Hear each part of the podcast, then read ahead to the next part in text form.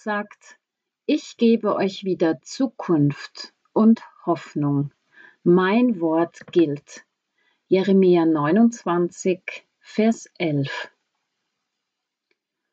Um euch ein Ende und Hoffnung zu gewähren. Wer wünscht sich das nicht? Gutes und Frieden, Zukunft und Hoffnung. Diese Gedanken und Pläne Gottes, die er seinem Volk mitteilt, berühren genau diese menschliche Sehnsucht. Wie schon gesagt, befindet sich das Volk Israel in der Verbannung, weit weg von seinem Heimatland. Das verheißene Land ist in unerreichbare Ferne gerückt, scheint nur noch ein Hauch von Erinnerung an gute alte Zeiten zu sein. Vielleicht fragt sich der eine oder die andere, ob sie überhaupt eine Zukunft haben, ob es noch etwas zu hoffen gibt. Die Gegenwart spiegelt Tag für Tag die harte Realität und holt immer wieder auf den Boden der Tatsachen zurück, sobald jemand zu träumen beginnt. In diese Situation hinein spricht Gott Zukunft und Hoffnung. Er macht Mut und malt den Verbannten eine neue Aussicht vor Augen einen Hoffnungshorizont. Gott macht ein Angebot. Er will den Menschen im Exil etwas gewähren, etwas für sie werden lassen. Er lässt sie etwas finden. Was? Gott stellt ihnen ein Ende in Aussicht, nämlich das Ende der Verbannung. Zugleich steckt in diesem Wort für Ende, Ausgang, die Verheißung, dass ein Rest übrig bleiben wird, dass es mit diesen übrig gebliebenen weitergeht, dass es Nachkommen gibt. Für das Volk Israel bedeutet dies Zukunft und lässt die Menschen neu hoffen. Gott schenkt Hoffnung. Auch das hebräische Wort für Hoffnung, Tikwa, bedeutet Ende und meint, dass etwas gut ausgeht, dass die Erwartung erfüllt wird. Und schließlich hat der Begriff noch die Bedeutung gedrehte Schnur.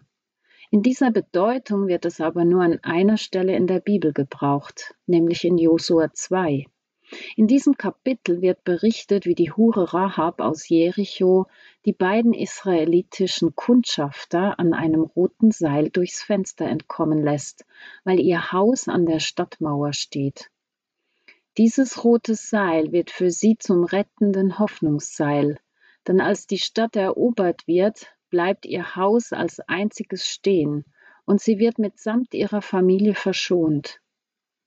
Rahabs Hoffnungsseil wird sowohl für die Kundschafter als auch für sie selbst zur Rettung.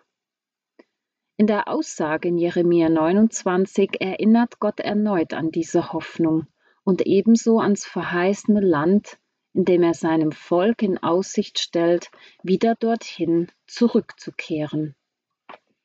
Diese Zusage wiederholt Gott etwas später. Aber so spricht der Herr, lass dein Schreien und Weinen und die Tränen deiner Augen, denn deine Mühe wird belohnt werden, spricht der Herr.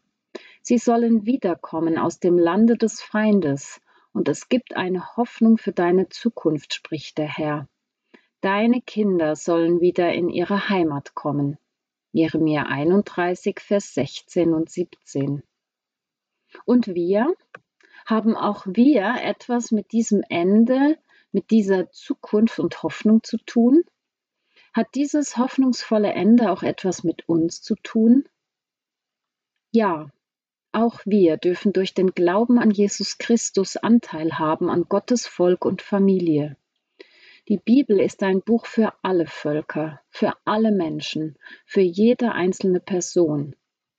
Auch wir erleben im Moment außergewöhnliche Zeiten, und manch einer erfährt diese möglicherweise persönlich sogar wie eine Art Exil, manch einer ersehnt ein Ende dieser Situation herbei.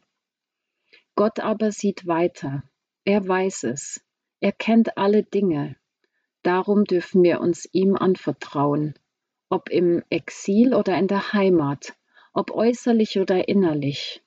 Immer wieder dürfen wir uns bewusst machen, dass Gott seinen Menschen und denen, die an ihn glauben, Zukunft und Hoffnung anbietet.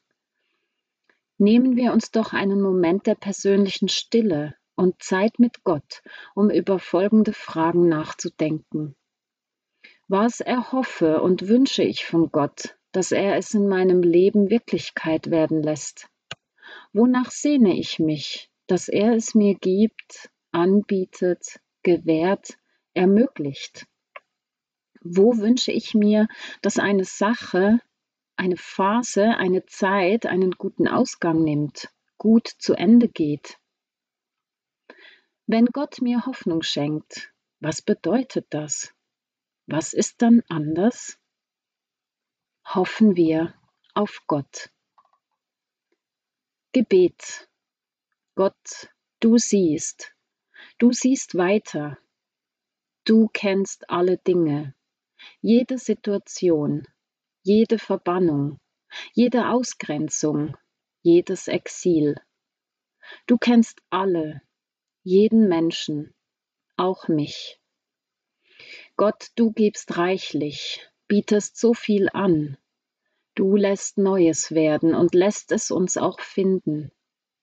Du bringst das ersehnte Ende, den erhofften Ausgang, damit es weitergeht, mit dem kleinen Überrest, damit Zukunft wird. Gott, was bringt die Zukunft? Du bringst die Zukunft, du schenkst Hoffnung, lässt wieder hoffen, lässt uns auf dich warten, alles von dir erwarten. Herr, ich hoffe auf dich. Du wirst es zu Ende führen. Du wirst es wohl machen. Amen.